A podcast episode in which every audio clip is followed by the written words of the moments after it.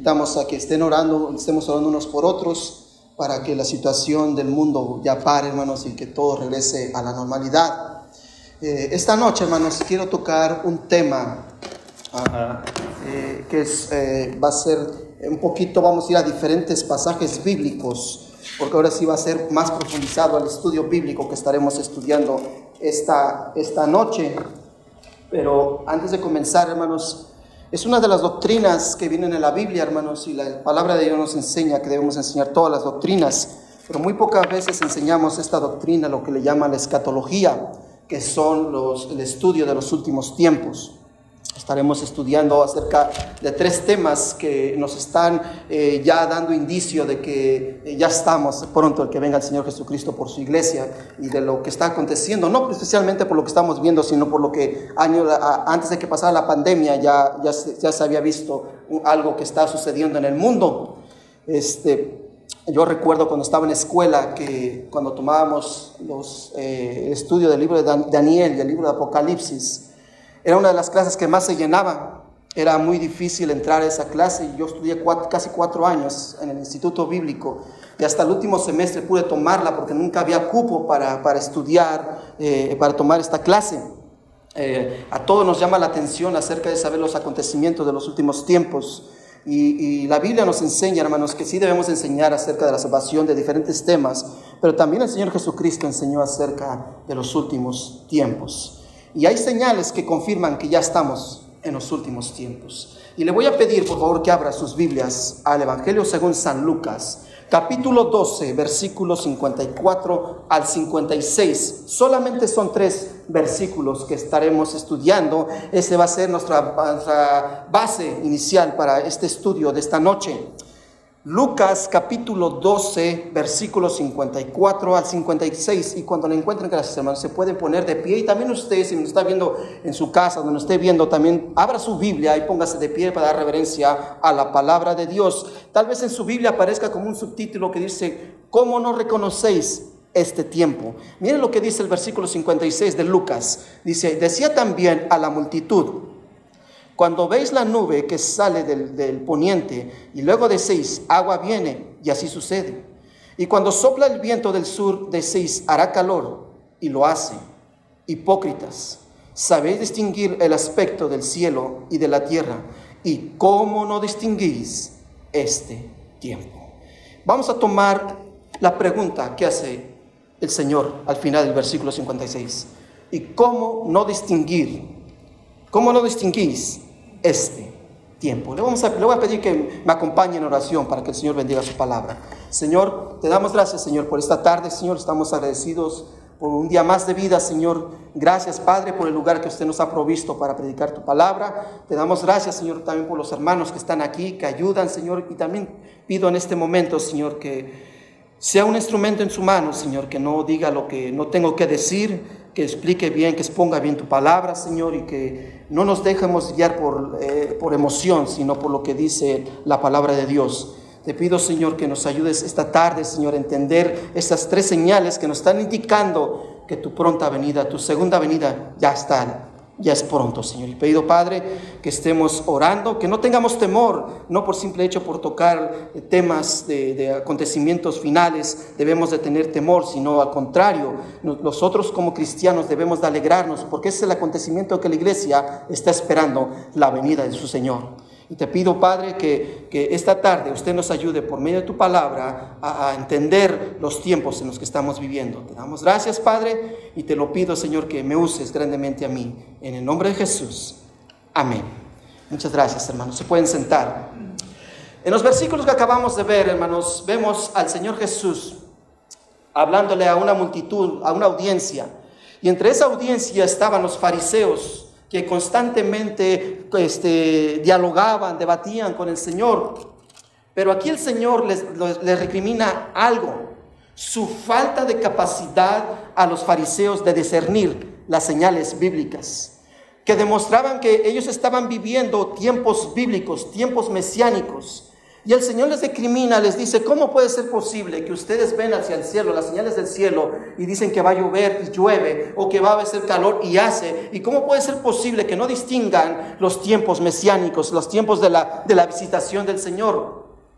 Los judíos, principalmente los fariseos, hermanos, sabían acerca de la primera venida de Jesús, dónde iban a ser, que iba a hablar por parábolas y también el sufrimiento de Jesús. Pero también vemos que estos, estos hombres se cegaron tanto por su orgullo, se cegaron tanto por tanto conocimiento, que no se dieron cuenta que el Señor Jesucristo estaba en medio de ellos. Por eso, hermanos, en este día, hermanos, el Señor nos dice que no caigamos en el mismo error que hicieron ellos.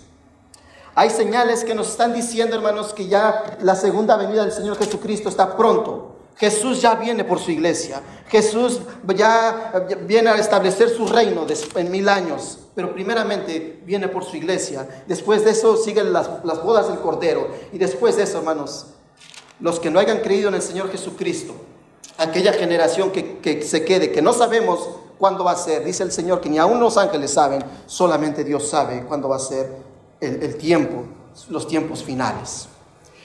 La Biblia nos relata, hermanos, que en esos tiempos se levantará un hombre, un líder, que traerá paz al mundo. Y por siete años eh, él estará rigiendo en, esta, en este mundo. La Biblia nos relata que tres años y medio eh, habrá paz en el mundo. Pero después, lo que le llama el Señor Jesucristo en Mateo capítulo 24, la gran tribulación, lo que es los tres años y medio, es cuando se acabará la paz y la estabilidad y vendrán guerras, vendrán pestes y vendrán cosas terribles que nos relata el Evangelio de Mateo y después también nos lo describe eh, Apocalipsis y Daniel. Pero esta noche, hermano, quiero que nos enfoquemos en las señales que estamos viendo, señales que anuncian que ya estamos en los tiempos que el Señor Jesucristo nos dice. Se están cumpliendo diferentes señales, hermanos. Antes de que viniera esta pandemia, hermanos, en diferentes partes del mundo hay terremotos, como lo anunció el Señor. Hay enfermedades, hay hambruna, hay escasez y hay, señales en los cielos. Se están levantando falsos profetas, se están levantando falsos cristos. Y estas son señales que nos deben de alertar a nosotros como iglesia de Jesucristo a estar atento a servirle más a Él y a ganar más almas para el Señor. Esto no es para que tengamos temor, hermanos, esto no es para que tengamos miedo, sino para que la iglesia de Jesucristo, como dice en Tesalonicenses, nuestro consuelo que es Jesús, viene por su iglesia. Jesús eh, nunca va a dejar a su iglesia, pero el Señor quiere que, que estemos atentos, que estemos preparados a las señales que nos anuncian que, que los últimos tiempos están cerca.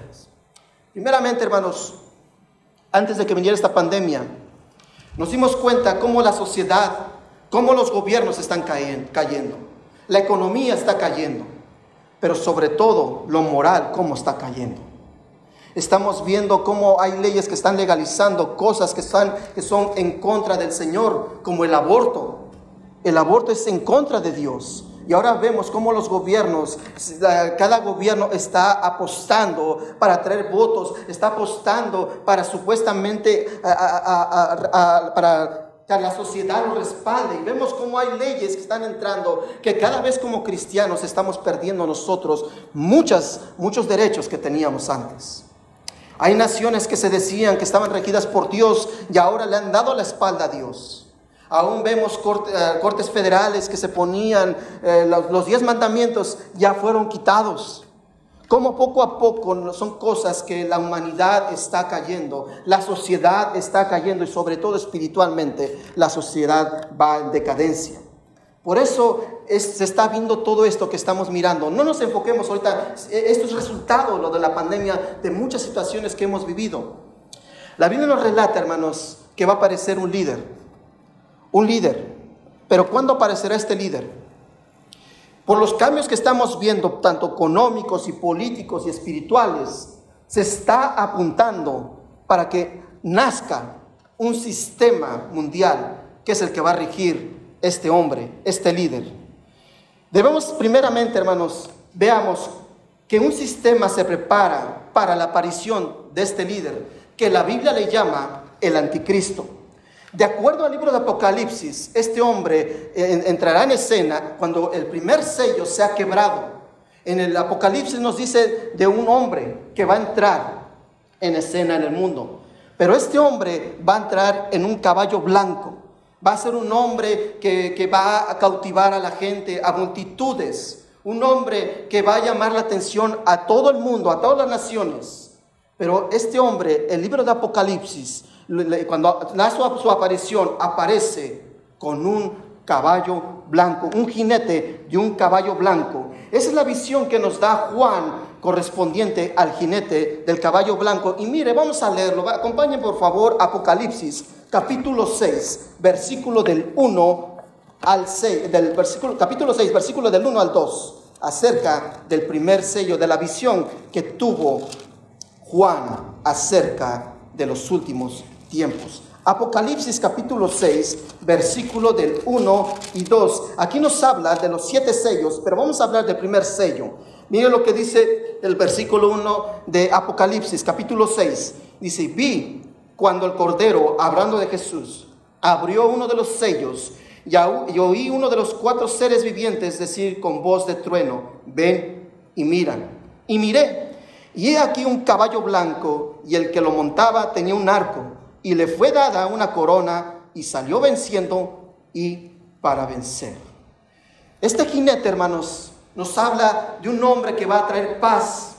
En los tiempos bíblicos, en el tiempo que se escribió el libro de Apocalipsis, el imperio que gobernaba, el imperio que regía en ese, en ese momento era el imperio romano.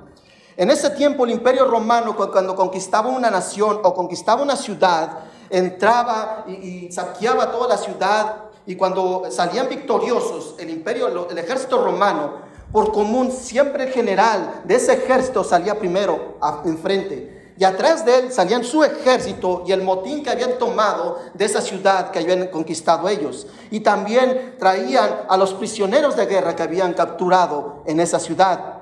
Así, eh, figurativamente, el anticristo así va a aparecer con un caballo blanco, que alguien que va a cautivar a la gente. Por eso dice que va a salir venciendo y para vencer. ¿Qué se quiere referir a esto? Quiero que note algo, hermano. Miren lo que dice versículo 2. Dice, y miré y he aquí, y he aquí un caballo blanco, y el que lo montaba tenía un arco. Quiero que ponga atención en eso. Tenía un arco, y le fue dada una corona, y salió venciendo para vencer.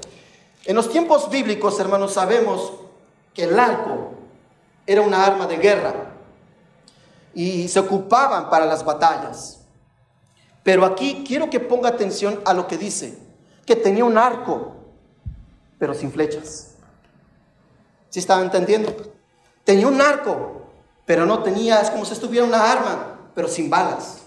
Esto quiere decir que este hombre, que este líder, este hombre, el anticristo, cuando aparezca, va a ser un hombre que va a cautivar, que va a conquistar las naciones sin necesidad de hacer guerra. No va a haber necesidad de que haya guerra cuando Él aparezca. Por eso dice que Él va a, salir, venciendo para vencer. Él dice que tenía un arco. Esto simboliza que este hombre va a tener poder, poder militar, que no usar las armas. Pero también nos dice, hermanos, que llevaba una corona, la cual nos habla que Él va a tener un poder que va a influir a las naciones del mundo. Este hombre, por eso dice que salió venciendo para vencer. El Apocalipsis, hermano, nos describe que este hombre va a traer paz y estabilidad, va a traer paz a Medio Oriente, paz que nunca ha tenido Israel. Aunque vemos que Israel ahora está calmado, pero tiene conflicto con los árabes, tiene conflicto con, con otras, con otras naciones. Y cuando venga este hombre, cuando este hombre aparezca, este hombre va a decir paz y estabilidad. Este hombre va a ser un hombre poderoso militarmente, pero no va a hacer guerra con ninguna nación. Al contrario, vemos que trae el arco, pero no trae las flechas. O sea que esto no va a conquistar naciones, sino él va a conquistar con su hablar, con su apariencia. Va a ser un hombre carismático. Este hombre va a aparecer para cautivar, para vencer y para venciendo a las naciones. También el libro de Apocalipsis nos describe a este hombre como la bestia. Lo describe como una bestia, como alguien deforme, una persona deforme. Dice que eh, en el libro de Apocalipsis que es una bestia que surge del mar. Esto simboliza, hermanos, el mar en el libro de Apocalipsis, naciones. Pero también se nos dice que tiene siete cabezas. Estas siete cabezas, hermanos, representan siete imperios, seis que ya existieron. Primeramente recordemos al imperio egipcio, después el asirio, después el babilónico, y el, después el medo-persa, el griego y el sexto, el romano. ¿Y cuál es el séptimo? Posiblemente el séptimo es el que va a regir el sistema mundial, el nuevo orden mundial que está a punto de nacer. Hoy en día, hermanos, vemos cómo naciones están unificando. Están unificando su poderío militar, su poderío político, su poderío económico. Vemos cómo hay, hay, presidentes, hay naciones que están impulsando principalmente la Unión Europea, cómo está impulsando esto del nuevo orden mundial. ¿Para qué? Para que esto se rija solamente por un solo gobierno, un solo, una sola moneda. Ahora vemos que está el euro, ahora vemos que hay un parlamento europeo, ahora vemos que hay un representante europeo. Queremos, eh, esto se está inclinando para que este nuevo orden, este nuevo orden mundial vaya a todo el mundo. Hermanos, hemos visto diferentes órdenes mundiales. El socialismo ha fracasado, el comunismo ha fracasado, el capitalismo está decayendo. Y estamos viendo cómo hay, hay, eh, líderes mundiales que están empujando para que aparezca este nuevo orden mundial. Pero quiero que me acompañe al libro de Apocalipsis, capítulo 13, versículo del 1 al 8. Aquí nos habla un poco más de lo que va a ser el carácter y lo que va a ser este hombre. Miren lo que dice Apocalipsis, capítulo 13, versículo del 1 al 8. Mire el Señor en su palabra. Me paré sobre la arena del mar y vi subir del mar una bestia que tenía siete cabezas, ya, ya vimos cuáles son estas siete cabezas y estos diez cuernos, y en sus cuernos diez diademas sobre sus cabezas, y un hombre blasfemo. Y la bestia que vi era semejante a un león, hablando de las diferentes eh, eh, imperios, a un, a un leopardo, y en sus pies como de oso, y su boca como de león, y un dragón, y el dragón le dio su poder y su trono y gran autoridad. Y vi una de sus cabezas como herida de muerte, pero su herida mortal fue sanada, y se maravilló toda tierra en pos de la bestia, y adoraron al dragón y al que había y al que le había dado autoridad a la bestia, y adoraron a la bestia, diciendo, ¿quién como la bestia y quién podrá luchar contra ella? También se le dio boca que, hablaba grandes cosas y blasfemias. Y se le dio, eh, y se le dio autoridad para actuar 42 meses. Y abrió, abrió su boca en blasfemia contra Dios para blasfemar de su nombre, de su tabernáculo y de los que moraban en el cielo y se le permitió hacer guerra contra los santos y, vencerlos. También se le dio autoridad sobre toda tribu, pueblo, lengua y nación, y la adoraron todos los moradores de la tierra, cuyos nombres no están inscritos en el libro de la vida del Cordero, que fue inmolado desde el principio del mundo. Aquí nos habla que esta bestia, hermanos, le van a adorar, pero va a tener un gran poder. Esta bestia va este hombre va a influir en lo político, en lo económico a la gente. Hoy en día, hermanos, vemos al mundo en crisis. Vemos que cómo la gente vive con miedo. Vemos cómo toda la economía mundial está paralizada. Vemos cómo el mundo hoy en día necesita de un Salvador. Sin importar si, quién sea, vemos al mundo que se está preparando para que surja este personaje. Los presidentes y magnates del mundo están hablando de un nuevo orden mundial, el cual está cobrando fuerza, una de las monedas que mayor se está posesionando económicamente en el mundo es el euro. Estamos viendo el avance de diferentes sistemas para controlar a la gente, para que usted sea controlado, que tengan un récord de usted, tanto criminal como récord de salud, que usted pueda comprar y vender. Vemos cómo está el avance del microchip, vemos el avance que están haciendo acerca de diferentes IDs para que usted sea identificado. Esto, cómo, cómo esto está rápidamente este, evolucionando, rápidamente cómo se está encaminando para que este nuevo orden mundial se implante en el mundo. Imagínense, hermanos, tener un registro de identidad que usted no puede comprar en ninguna tienda, no puede comprar en un mercado si no tiene esa identidad. O no puede vender si no tiene ese número o esa identidad o ese chip. Es lo que se le llama en el libro de Apocalipsis la marca de la bestia. Hermanos, esto se está enfilando, hermanos. Ahora mismo vemos, hermanos, como un magnate está impulsando esto. Que ahora por lo del coronavirus estamos viendo cómo está impulsando esto para que tengan registro de las personas que ya han sido vacunadas o que, o que son contagiadas por el virus. Esto, hermanos, no es novedad. Esto ya, ya viene de años atrás. En el año 2000, las Naciones Unidas quería cambiar su, su, su logo. Usaban una paloma. Ahora quieren usar a un caballo blanco. Y esto ya, ya cada vez se está viendo. También estamos viendo, ya regresando un poquito al Medio Oriente, viendo como otra señal que se está cumpliendo, hermanos, la aparición de la reconstrucción del tercer templo judío. Ahora mismo los judíos ya tienen las vestiduras para los sacerdotes, ya tienen escogidos al Senadrín, a los, a los, más de 90 sacerdotes que van a estar sirviendo en el templo. También ya tienen la mesa, ya tienen el candelabro, ya tienen todo lo necesario para la reconstrucción del templo y aún ya tienen los planos. Eso usted, hermano, lo puede ver en las páginas de internet de Israel, como esto ya cada vez, hermanos, se está inclinando para que este nuevo orden mundial aparezca. Pero esto, hermanos, debe estar de alegría para nosotros. Porque cuando aparezca este personaje, la iglesia no va a estar. La iglesia va a ser quitada. En el libro de la carta de los tesalonicenses nos relata que el Señor Jesucristo dice que vendrá por su iglesia. Vendrá por su iglesia. Y después de esto vendrá la tribulación. Y después de tres años y medio, la gran tribulación. Nosotros, hermanos, si usted, por eso leí, leí el versículo que dicen que los que van a adorar a la bestia son los que no están inscritos en el libro de la vida del Cordero, quien fue inmolado. ¿Quiénes son los que no están inscritos? Los que no han puesto su fe en Jesús. Por eso esta noche, tal vez vivas con temor con las situaciones que estamos viendo allá afuera, o con las situaciones que estás viendo en las noticias, y tengas temor. Y ya has visto la necesidad de un Salvador. ¿Por qué no rindes tu vida a Cristo esta noche? ¿Por qué no dices al Señor, he aquí mi vida, Señor, reconozco que soy pecador, perdóname, Señor, pon mi nombre en el libro de la vida del Cordero? ¿Por qué no le entregas tu vida a Jesús? Hermanos, el negar la segunda venida de Cristo, estamos negando nuestra fe también, hermanos. Estamos rechazando lo que el Señor ya ha estipulado. Hermanos, todos los preparativos para que esto acontezca ya está pronto, hermanos. Pero debemos de hacer lo que dice cuando se abrió el primer sello.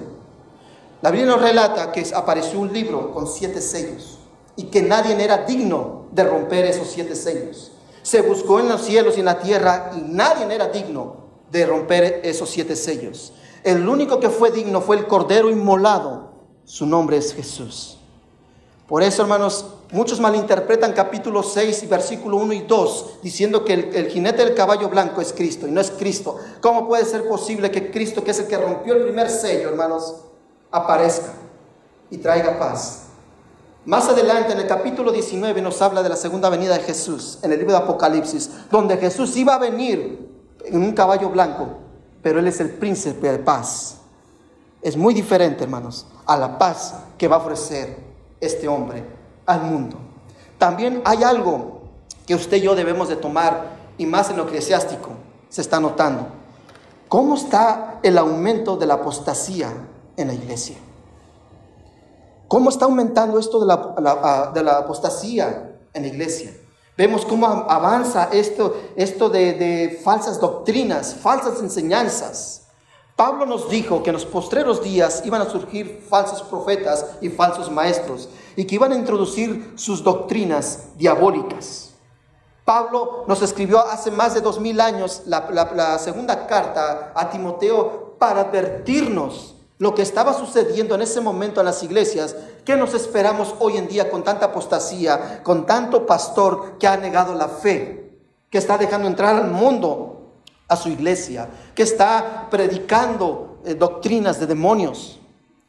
Hoy en día al menos vemos diferentes iglesias que ya no predican la, salvación, ya no predican en contra del, pecado, ya no predican el infierno, ya no predican la segunda venida de Jesús, ya no predican que debes de cambiar. Hoy todo se tolera en iglesia. Y vemos cómo la apostasía va creciendo, va aumentando y esto se va inclinando para que se levante un falso profeta que es con el que se estará en la mano de la bestia, del anticristo. Así eh, como Satanás eh, eh, tiene, va, va, a poner a un falso profeta, este falso Cristo va a tener a su falso profeta. Mire, vaya conmigo a la segunda carta de Timoteo, capítulo 3, versículo del 1 al 9. Segunda carta de Timoteo, capítulo 3, versículo del 1 al 9. Mire lo que dice nuestro Señor. Dice, también debes de saber esto que en los postreros días vendrán tiempos peligrosos, porque habrá hombres amadores de sí mismos, avaros, vanagloriosos, soberbios, blasfemios, desobedientes a los padres, ingratos, impíos, sin afecto natural, implacables, calumniadores, intemperamentes, crueles, aborrecedores de lo bueno, traidores, impetuosos, infautados, amadores de los deleites más que de Dios que tendrán apariencia de piedad, pero negarán la eficacia de ella. A estos evita, porque de estos son los que se meten en las casas y se llevan cautivas a las mujercillas, cargadas de pecado, arrastradas por diversas concupiscencias. Estas siempre están aprendiendo y estos estas siempre están aprendiendo y nunca pueden llegar al conocimiento de la verdad. Y de la manera que Janes y Jambres resistieron a Moisés, así también estos resisten a la verdad. Hombres corruptos de entendimiento y reprobados en cuanto a la fe. Todas estas eh, descripciones que da el apóstol, hermanos, dígame si no hay hombres así hoy en día. Fautos, calumniadores, traidores, pero sobre todo en el versículo 4, aquí habla ya acerca de estos predicadores, traidores, impetuosos, infautos, amadores de los deleites más que de Dios, que tendrán apariencia de piedad, pero negarán la eficacia de ellas. A estos evita, porque estos son los que se meten en las casas y llevan cautivas a las mujercillas cargadas de pecados, arrastradas por sus diversas concupiscencias. Estas estas siempre están aprendiendo y nunca, dice, y nunca pueden llegar al conocimiento de la verdad. Y eso es lo que se predica hoy en día, hermanos. Puro sensualismo, pura emoción, puras cosas que dicen estos pastores, estos predicadores, estos falsos profetas que se dicen llamar apóstoles, que se dicen llamar profetas, que más que nada son falsos, que dice la palabra de Dios que debemos de evitar a estos. Dice que tendrán apariencia de piedad, pero no lo son. Son hombres que son arrastrados por su pecado y arrastran a, su congregación al pecado. Hoy en día vemos congregaciones que tienen miles de personas, se congregan miles de personas ahí porque son arrastrados por, la, por, por las labios, por las palabras de estos hombres. ¿Y cómo esto ha entrado en nuestras iglesias, hermanos? Ahora ya no nos gusta que nos prediquen en contra, que nos hablen, prediquen fuerte. Ahora queremos que nos hablen con el oído, que nos rasquen el oído. Pablo le dice a Timoteo, evita a estos, no permitas que estos entren a la iglesia. ¿Por qué? Porque van a traer apostasía a la iglesia. Y ahora si usted ve, hermanos, cuántas iglesias, cómo dan sus servicios. Ya es más show que predicación de la palabra de Dios. Bailan, brincan, un ruidero de música, pero nada que edifique, que, edifique y glorifique al Señor, hermanos. Vemos esta descripción del falso profeta. Esto nos tiene que poner atentos a cada uno de nosotros, hermanos, porque se van a levantar falsos profetas con apariencia de piedad, pero su doctrina es de demonios. Aquí el Señor nos está exhortando a la iglesia que estas señales nos están inclinando, porque estas señales cuando se levante este falso profeta, y lo que va a hacer este falso profeta es que adoren a la bestia. Nosotros como cristianos debemos siempre pelear la buena batalla, debemos siempre, hermanos, estar en la, en la verdad. Es, es, terrible, hermanos, que hoy en día, hermanos, vemos estos falsos profetas, esos falsos eh, apóstoles que infectan al mundo con sus revelaciones torcidas, que hacen ver que según hacen prodigios, que hacen visiones, y vemos como miles de personas siguen engañadas y siguen a esta gente. Pero todo esto es una señal que apunta para que el escenario se esté levantando para que surja ese falso profeta. Hermanos, esto se está inclinando, hermanos. Y hoy en día Usted que no está viendo por este medio social debe de tener cuidado qué tipo de predicadores ve. Hoy en día se presta para ver a todos diferentes predicadores. Consultamos, vemos al profeta no sé quién, vemos a tal predicador, a tal pastor, y no ponemos atención a la doctrina que se está enseñando. Muchas veces nos gustan más las doctrinas como de este tipo, que nos den doctrinas que nos edifiquen como pueblo de Dios. Hermanos, nosotros no debemos de caer, dice el Señor, evita a estos. Va a depender de nosotros, hermanos, si les abrimos las puertas de nuestras casas, ya sea por, este, por los medios sociales, redes sociales o por la radio, que dejemos entrar este tipo de enseñanzas o dejemos o vayamos a este tipo de, de shows o de iglesias donde no se predica la verdad, que es pura apostasía, dice la palabra de Dios, que esto se está inclinando para que aparezca el falso profeta. Hermanos, quiero hablarles de algo que ya se cumplió, hermanos. El Señor Jesucristo habla de una higuera que ha florecido. Una de las señales que el Señor Jesucristo dijo es que dijo que esta higuera iba a florecer. La higuera es un simbolismo de Israel. En el año 1948 del siglo pasado, la nación de Israel fue proclamada una nación autónoma y independiente. Era una, una, nación soberana. Y se cumplió la profecía de cuando Jesús dijo acerca de la higuera que iba a florecer. Vaya conmigo, por favor, a Mateo capítulo 24. Mateo capítulo 24, versículo 32.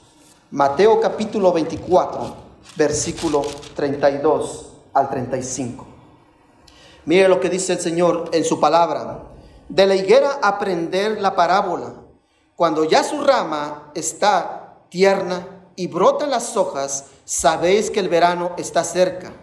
Así también vosotros, cuando veis todas estas cosas, conoced que está cerca a las puertas. De cierto os digo que no pasará esta generación hasta que todo acontezca. El cielo y la tierra pasarán, pero mis palabras no pasarán. Esta, esta profecía, hermanos, ya se cumplió en 1948 cuando Israel fue proclamada nación soberana e independiente. El Señor Jesucristo dice que esta, esta generación no pasará cuando todo esto acontezca. La hora nadie la sabe, ni el tiempo nadie la sabe, solamente el Señor la sabe. Hablando de generación, aquí el Señor Jesucristo se refiere a la generación que vive cada uno de nosotros. Cada generación por lo común tiende a vivir 70 años, o si son más robustos, 80 años. Esto quiere decir que tenemos una oportunidad cada día de arrepentirnos y venir a los pies de Jesús. Antes de que contezca todas estas cosas que se están inclinando para que aparezca este líder mundial, para que aparezca este falso profeta, Jesús eh, eh, está hablando al mundo, he aquí yo estoy a la puerta y llamo. Si alguien oye mi voz el Señor está buscando corazones quebrantados. El Señor está buscando ovejas perdidas. Él vino a buscar y a salvar lo que se había perdido. No es para tener temor de lo que está sucediendo, es para que nosotros nos, estemos, nos demos cuenta, nos estemos dando cuenta que necesitamos un gran Salvador y su nombre es Jesucristo. Necesitamos a Jesús en nuestras vidas, necesitamos a Jesús en la sociedad y necesitamos a Jesús en las iglesias. Hoy en día, hermanos, eh, parece que es más importante otras cosas, que no nos estamos dando cuenta que el Señor está llamando a nuestra atención. El Señor ha permitido, esto no pasa nada sin la voluntad de Él. Lo que acabamos de leer acerca de la bestia, que dice que se le dio poder. O sea, que Él, tiene que pedir, él tenía que pedir autorización. Nada pasa si Dios no lo permite, hermanos. Todo lo que va a hacer la bestia o el anticristo, primeramente Dios lo tiene que aprobar. Recordemos a Job, cuando Job le vinieron todas esas calamidades, ¿qué le dijo Dios a Satanás? ¿De dónde vienes? De rodear la tierra. Y el Señor le dice, ¿no has considerado a mi siervo Job que no hay uno como él? Y empieza a hablar cosas buenas de su siervo. Pero Satanás le dice, pues cómo no, mira, le has bendecido con todo lo que tiene. Mas, mira, permite que lo toque y vas a ver si no blasfema en tu misma presencia. ¿Y qué dice el Señor? Hazlo, pero no toques su vida. Nada pasa, hermanos, sin la voluntad de Dios. Dice que Él tiene contado cada uno de nuestros cabellos. A unos pajarillos no pueden caer desde sus ramas si no es la voluntad de Dios.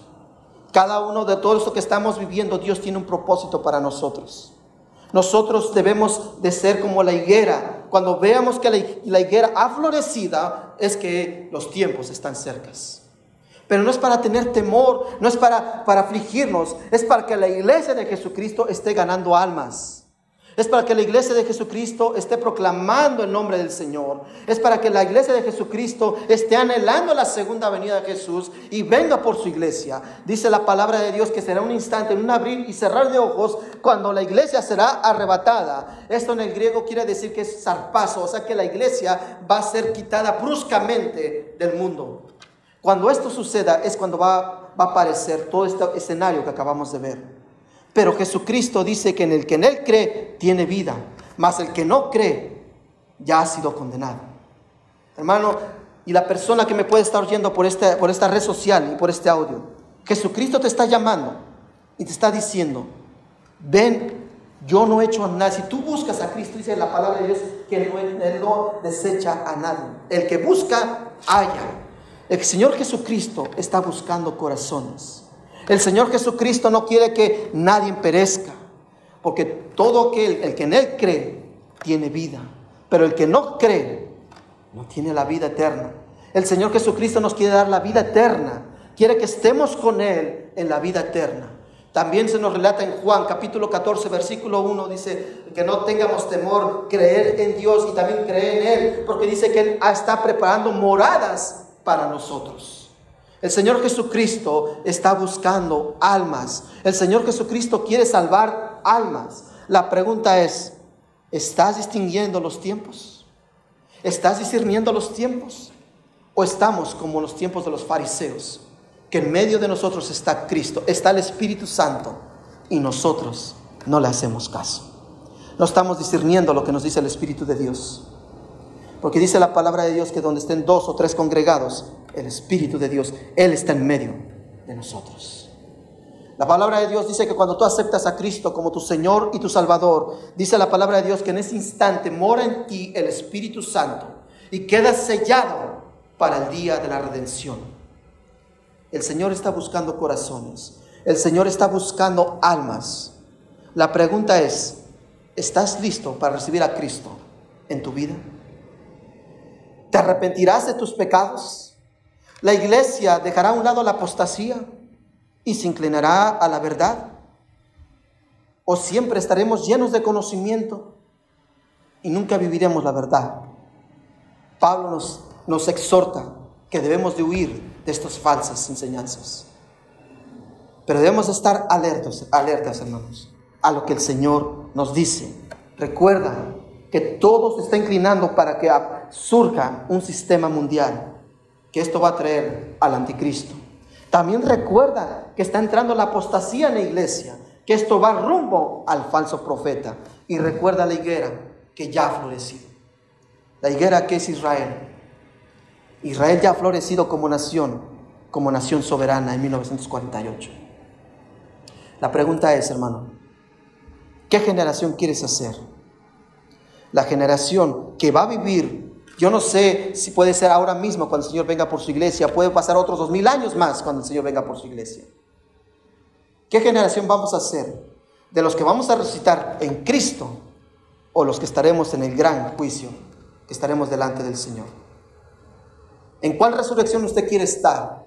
¿En la resurrección cuando el Señor venga por su iglesia? Y después cuando Él venga con su iglesia a establecer mil años en este mundo? ¿O quiere estar en el gran juicio blanco? donde el Señor abrirá el libro y ahí saldrán todas las obras que hemos hecho en este mundo. ¿En cuál resurrección queremos estar? En la resurrección donde va a estar Cristo, donde estaré gobernando, donde, Cristo estará gobernando, o en la resurrección donde el Señor nos va a sacar todas nuestras cosas malas que hemos hecho en este mundo. El libro de Daniel nos declara eso. ¿Qué tipo de resurrección queremos? La resurrección de que nos da vida eterna, que somos sellados por el Espíritu Santo, o la resurrección en la que nosotros tenemos que dar cuentas por nuestras obras delante de Dios. Esta noche, hermanos, yo sé que fue un poco difícil, un poco, ah, tal vez, poco confuso, Pero mi deseo, hermanos, es que usted sepa, hermanos, que todo esto está inclinando, hermanos, para que aparezca este ser. Pero debemos entender cuando aparezca el anticristo, la iglesia no va a estar. La iglesia será quitada del mundo. La iglesia me refiero a todo aquel que ha puesto su fe y su confianza en Jesús. Por eso la Biblia dice en el libro de Apocalipsis capítulo 13, en los versículos que acabamos de leer, dice el Señor que los que van a adorar a la bestia son los que no están inscritos en el libro del Cordero, en el libro de la vida del Cordero. La pregunta es, ¿mi nombre está inscrito en ese libro? ¿En el libro del Cordero? Si no sabes dónde pasará la eternidad, ¿por qué no entregas tu, ¿por qué no entregas tu vida hoy al Señor Jesucristo? ¿Por qué no reconoces que eres pecador? ¿Por qué no le pides al Señor que te salve y te dé vida eterna? Y nosotros como iglesia, que esto no nos, no nos ciegue, hermanos, y no seamos como los fariseos, que no disciernamos los tiempos. Jesús viene pronto y Jesús quiere hallarnos como yo a esas cinco mujeres prudentes, a esas cinco vírgenes que tenían aceite en sus lámparas. Debemos ser prudentes como esas, como esas mujeres. La iglesia debe estar alerta para la venida de su Señor. Que Dios nos bendiga, hermanos, y que estemos anhelando la pronta venida del Señor. Como dice Apocalipsis, ven Señor Jesús, ven pronto. Oremos. Te damos gracias, Padre, por tu palabra, Señor. Señor, muchas veces no nos damos cuenta que ya estamos viviendo tiempos difíciles Tiempos donde la moralidad está por los suelos, Señor. Tiempos donde ya no hay valores morales en la familia, ya no hay respeto hacia los ancianos. Cada vez nos estamos alejando más y más de los estatutos bíblicos. Vemos cómo las personas, la humanidad es indiferente a su prójimo. Vemos cómo cada vez ya no nos preocupamos por los demás, ahora somos vanagloriosos, somos soberbios, como nos dice la segunda carta a Timoteo. Somos amadores de sí mismos. Tenemos eh, apariencia de piedad y no lo somos, Señor. Te pido, Padre, que en esta noche, Señor, meditemos y que estemos reflexionando, Señor, que usted vino hace más de dos mil años a dar su vida por los pecadores. Vino a salvar este mundo pecador, porque este vino a buscar y a salvar lo que se había perdido. Mas Dios mostró su amor para con nosotros, que aún siendo pecadores, Cristo murió por nosotros. Porque la paga del pecado es muerte, Señor. Mas el regalo, la dádiva de Dios es vida eterna en Cristo Jesús. La Biblia nos dice, Señor, en Romanos capítulo 3, versículo 10, que todos somos culpables. No hay ni un justo, ni siquiera hay uno, Señor. Todos somos culpables delante de ti, Señor. Pero reconocimos los que hemos puesto nuestra fe y nuestra esperanza en ti, que somos culpables y que el único camino que nos lleva al cielo es Cristo. Hoy oro por aquellos que no han entregado, no han puesto su fe en Jesús, Señor. Que hoy sea el día de salvación para ellos. Si hay alguien, Señor, que está escuchando este mensaje o tal vez lo escuche después, Señor, y tenga temor de las cosas que están sucediendo, que estamos viviendo en esta cuarentena, en esta pandemia, ¿por qué no pone toda su fe y su esperanza en Jesús?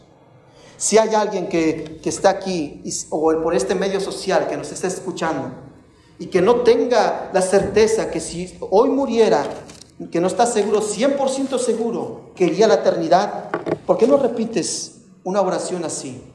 ¿Por qué no le dices, Señor Jesús, reconozco que soy pecador, perdóname Señor, sé que debo, sé que debo de pagar mis pecados, pero sé que Dios envió a su Hijo a la cruz a pagar mis pecados por mí y que resucitó al, al tercer día. Por eso, Señor, te acepto como mi Señor y mi Salvador.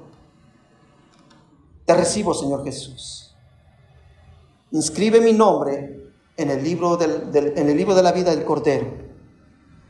Pídalo en el nombre de Jesús. Y a la iglesia, que debemos orar, hermanos, y seguir adelante, porque nuestro Señor viene pronto. Y nuestro Señor nos quiere encontrar haciendo su voluntad. Y no tener temor por lo que está pasando, sino saber que estamos bajo la sombra del Omnipotente y que no debemos de temer porque Él está con nosotros. Padre Celestial, te damos gracias, Señor, porque usted nos advierte, así como dijo en el libro de Génesis, ¿cómo no declararé a mi siervo Abraham lo que ha de ser en Sodoma y Gomorra? Usted advirtió a Abraham y advirtió a Lot de lo que iba a suceder en Sodoma y Gomorra. Y vimos todo lo que nos relata el pasaje bíblico acerca de Sodoma y Gomorra, cómo fue destruida, Señor, de tanta maldad que había en, esas tierras. Pero usted, Señor, salvó a Lot y a su, a su familia, Señor. Usted, Señor, así como sacó a Lot de su ira, así sacará su iglesia algún día cuando venga por ella. La iglesia no va a padecer la gran tribulación y por eso la iglesia debe estar contenta y debemos de servir con más fervor y con más agradecimiento a usted, Señor. Porque nosotros no somos hijos de ira, sino somos hijos de justicia por lo que el Señor Jesucristo ha hecho por nosotros. Te pido, Padre, que reconozcamos, Señor. Y yo sé que hay iglesias que piensan que la iglesia va a pasar la tribulación, pero yo soy de los que confío y creo que, nos, que usted, Señor, no nos va a pasar por la ira, por las copas de la ira, Usted no va a derramar su ira sobre su iglesia, porque usted se entregó por su iglesia, porque la paga del pecado es muerte y usted paga un alto precio por comprar a su iglesia, Señor. Te pido, Señor, que nosotros como iglesia estemos anhelando el pronto retorno de su Hijo amado. Señor Jesús, te pido, Señor, que nos ayudes en estos momentos difíciles a proclamar más tu palabra, a vivir como debemos de vivir, Señor a caminar y ser luz en este mundo de tinieblas, a proclamar el Evangelio de Jesucristo, a que vean en nuestras vidas a Cristo. Te pido, amado Padre, que nosotros seamos esa luz en este mundo. También oramos por nuestras familias, Señor, que están viendo nuestro caminar día con día. También oramos por nuestros amados hermanos que a lo mejor están desesperados, están desanimando, pero que no se desanimen, porque hemos puesto nuestra confianza y nuestra esperanza en nuestro gran Salvador Jesús. Te pido, Señor, que nos ayudes esta tarde a entender y a recordar que son tiempos difíciles, pero que usted nunca nos va a abandonar. Usted siempre va a estar con nosotros, Señor. Te damos gracias, amado Padre, y pido por las personas que si no han puesto su confianza y su fe en Cristo, que hoy sea el día de salvación para ellos. También oramos, Señor, para que bendiga esta ofrenda que se va a levantar y bendice, Señor, el canto que mi hermano ha preparado para terminar el servicio. Te damos gracias, amado Padre, y anhelar, como dice el libro de Apocalipsis, Señor Jesús, ven pronto, ven pronto, Señor Jesús. Te damos gracias, Señor, en el nombre de Jesucristo. Amén. Y amén. Muchas gracias, hermanos, y pues voy a dejar al hermano que termine y que Dios me los bendiga y nos vemos el próximo domingo aquí en la iglesia. Que Dios los bendiga.